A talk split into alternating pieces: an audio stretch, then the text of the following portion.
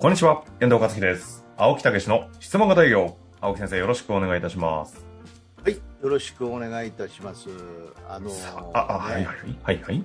あれおもろいね、ゴッドタレント、YouTube のね、ゴ AGT。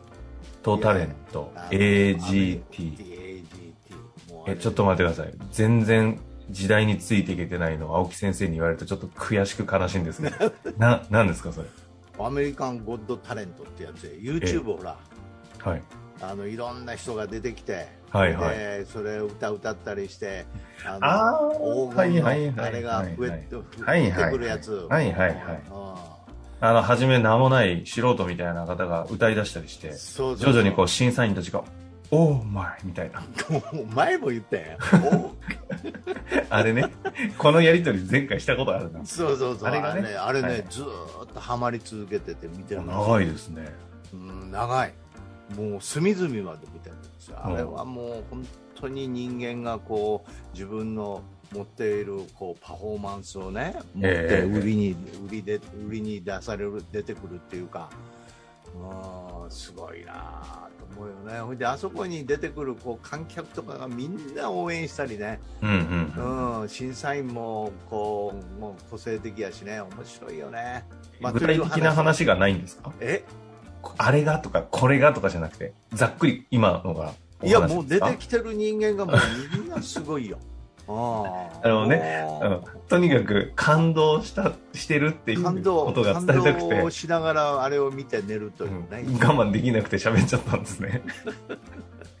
いやあれ見るといいですよ、自分の人間の可能性ということをみんなあの感じるし、ええ。そしてそういうことを表現していくことによって、えー世の中にこう出ていけるみたいなね、うん、そういうようなことを感じてもらえる番組なんでね。なるほどねお。すすめします。おすすめということですので、はいぜひ興味ある方はね、寝る前に見ていただいて、興奮するんで、あんまり寝る前やめた方がいいと思いますが。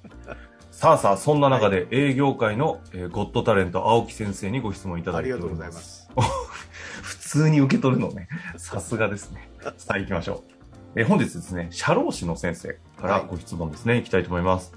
質問型営業の大前提は、専門アドバイザーとご指えご指導をされていると思いますが、はい私たち私たちのようなそもそも専門家である立場の人間が質問型営業を学ぶ上で注意することや押さえておくべきポイントなどがあれば教えてください。よろしくお願いいたします。はい。えなるほどねえーうん。そもそもね、確かにはい専門アドバイザー。そうそうそう。修行というね、方々ですね。修行ですね。私、あの、いろいろね、指導、こういう方々にもね、させていただいてるんですよ、ね。多いですよね、うん結構。あの、もうね、顧問料をもらうっていう時代ではないですよね、もおだいぶ踏み込んだ話きましたね。う。いやー、3万とか4万、5万とかね、顧問料をもらってやる時代ではないと思うんですよね。と言いますと。完全にコンサルタントになる時代なんですよ。はあ、はあはあ、えー専門職を持ちながらコンサルタントになるっていうね、うんうん。えーいうことだと思うんですよね。うんうんえーそのためにもう徹底的にヒアリングを相手のことをさせていただいて、あえーその中で何がこの提供できるか、あ、はいはい。まあ、労務士さんやったら、まあ、そういう修行規則やいろいろあるあると思うんですよ。あるいは労務管理もあると思うんですけど、それは普通じゃないですか。だから労務管理やりましょうっていう顧問料をもらうっていうね。うん。うんまあ、あの私も専門家ではないんでよく分かりませんけどそういうところやと思うんですよね、継続うんうん的に。うんうん。いやそうじゃなくて私はもう3ヶ月、4ヶ月で徹底的にそこを立ち上げていく、うん、だからうちやったら質問型営業で4ヶ月ぐらいで営業をお預かりして徹底的に4ヶ月ぐらい立ち上げるわけですよ。はいはいはい。ええ、で企業での研修費用をもらうわけですね。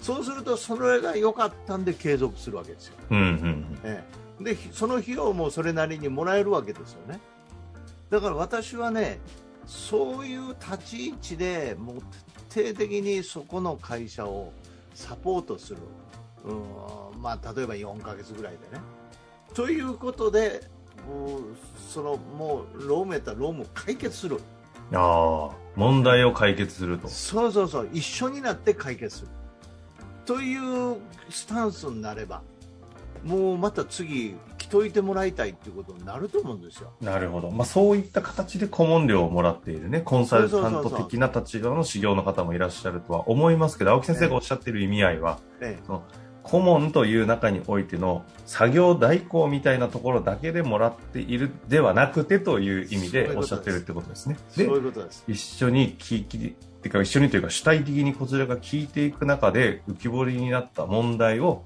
専門領域を持っているコンサルタントとして一緒に解決するという形で報酬をいただくべきなんじゃないかという話ですかねそういう。ことなんですよ。そこにいるのがヒアリング力なんですよ。なるほど。質問型営業というよりも、まあ、そこの営業、だからまずその入り口は、そういうことを一緒にお手伝い、例えばもしですよ、今抱えてる労務の問題が、この4ヶ月で解決する、うん。あるいは解決の方向に向かうと。いうことであればどうですかっていう、というようなことになればどうですか？どうですかというか、ぜひお願いしたいですよ。ね。ということになるじゃないですか。ええ、それが例えば今、顧問いらっしゃいますかと、うん、そしたら月々こういうことでこういう顧問、うん、こう業務代行も、ね、させていただきますけどそういうことでどうでしょうかって言われてもどうですか、何が他と違うんですかうん。なんかそういう話聞きたくなってきて、そうそうそう、ありだから、ああそういうすでに入ってるんなら何が違うの？っていうことになるし、それから、えー入ってなかったら別にいけてるわけやから別にあえてなくても困ってる時だけまたお手伝いしてねみたいなことでいけるじゃないですか。確かにね。あと、価格競争の世界に入っちゃいそうですよね。そうそうそうそう。なんか相場とはちょっと高くないですか？みたいなね。そうそうそう。だからそうじゃなくて要は労務の問題、税務の問題って言ったら経営の問題ですよね。うん。確数。字を踏まえたね。うん。そういうようなことでやっぱ困ってるわけですよ。うん。現実にはうん課題があるわけですよね。うん。だからそこへ踏み込んでお手伝いをする。なるほええそこにヒアリング能力を使うそうするとその中で労務士、えーあるいは、まあ、税理士さんいろいろあると思うんですけどそれ以外に自分の持ってる力でかそう一緒になって解決できることっていっぱいあると思うんですよね。ど。あの、この方の質問に少し、その、ちょっと合わせながら話を聞聞いていきたいんですけど、ええ。となった時に実際にせそそれこそ青木先生の周り周りというかお客さんというんですかね、あの生徒さんたち修行の方すごい一定数かなりいるじゃないです結かというか爆発的に事務所でかくなってる方とかもいるじゃないですか。そうそうそうそう、えあ10年もう以前だいぶ昔に受けて今日本で何番目ぐらいの巨大な事務所になった方とかも確かいらっしゃいましたよね、あのーロームっていうね、えー社労士さんで、もう一緒ですよね。同業じゃないですか。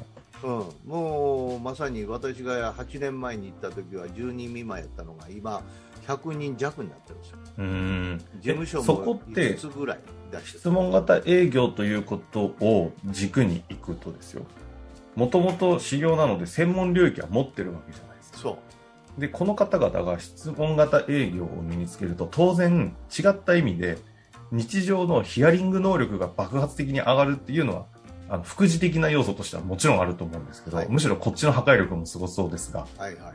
があえてちょっと営業っていうところに絞っていくと、うん。って言っても社労士の先生って社労士業って仕事決まってるじゃないですか。はいはいはいここに質問型営業で入っていくことでなんか要は何が変わるのか。